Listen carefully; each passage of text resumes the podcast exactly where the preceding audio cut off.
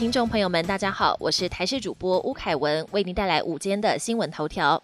跨年恐有寒流，专家表示台北低温恐下探八点五度。今天封面通过，气象局对新北市、基隆、宜兰地区发布大雨特报，北部及东北部有短暂雨，其他地区天气也不太稳定。另外，跨年夜有寒流来袭吗？气象专家贾星星表示，目前根据欧洲模式模拟，台北十二月三十一号低温可能下探八点五度。气象局定义，如果台北气象站在十度以下，将是今年入冬的首波寒流。气象局局长郑明典也指出，三十号到明年一月。月一号的冷空气可能是今年入冬以来最强的一波。纽西兰机师致台女染疫是否危及社区，有两大关键。台湾两百五十三天零本土梦碎，本土个案按七七一，他是跟按七六五纽西兰籍机师在自主健康管理期间接触到的友人。此本土病例是否造成社区威胁？指挥官陈时中表示，按七七一是纽籍男机师的亲密接触者，感染源清楚，疫情相对单纯。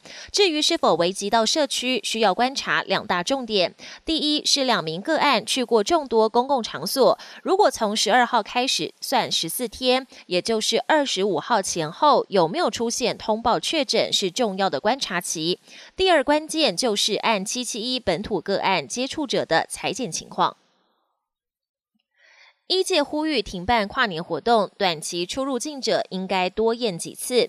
国内昨天出现新冠病毒本土个案，一界认为确诊个案曾经到社区走动，应该尽快掌握活动史与接触者，直指跨年等活动实在有风险，应该停办。万一真的无法喊卡，呼吁民众不但要戴口罩，还要戴得正确，否则恐怕难以达到防护效果。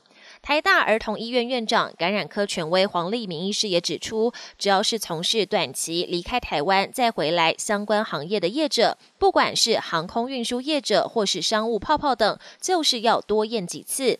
建议航空业从业人员上机之前、下机之后都要接受筛检，还必须隔一段时间就检验是否体内有病毒抗体，观察是否可能有人被感染。国际焦点。做表率鼓励民众防疫大将佛气接种疫苗。美国防疫官员佛气接受莫德纳新冠疫苗的施打，同一批接种的还有美国卫生部长阿扎尔以及参与疫苗研发的国家卫生研究院院长和前线医护。施打过程全程直播，替美国制造的疫苗背书。不过同时间，英国变种新冠病毒发威，佛气和 CDC 都不排除这种传染力更强的新毒株可能早就进入美国我。只是还没有被发现。全面防堵，德国对英国旅游禁令延长至明年一月六号。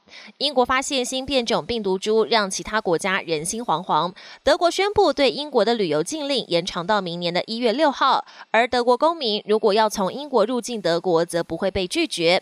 法国则从当地时间星期三起，允许欧盟民众以及英国公民从英国入境法国，但是入境旅客需要减负七十二小时内的病毒筛检证明。日本政府则决定。从十二月二十四号起，除了日本公民之外，暂时禁止来自英国的旅客入境。拜登宣誓上任，将推新纾困案，批川普淡化骇客攻击。美国准总统拜登举行耶诞假期前的记者会，不讳言美国对抗新冠疫情最黑暗的日子还在前头。拜登承诺上台之后，在防疫上将会说真话，毫不保留，也表示国会刚通过的九千亿美元纾困，很可能只会是政府纾困的头期款。未来还会注入更多资金。话锋一转，他也批评连日来联邦政府机构遭到俄罗斯骇客攻击，川普显然不当一回事。但拜登誓言上任之后会认真面对来自俄罗斯的威胁。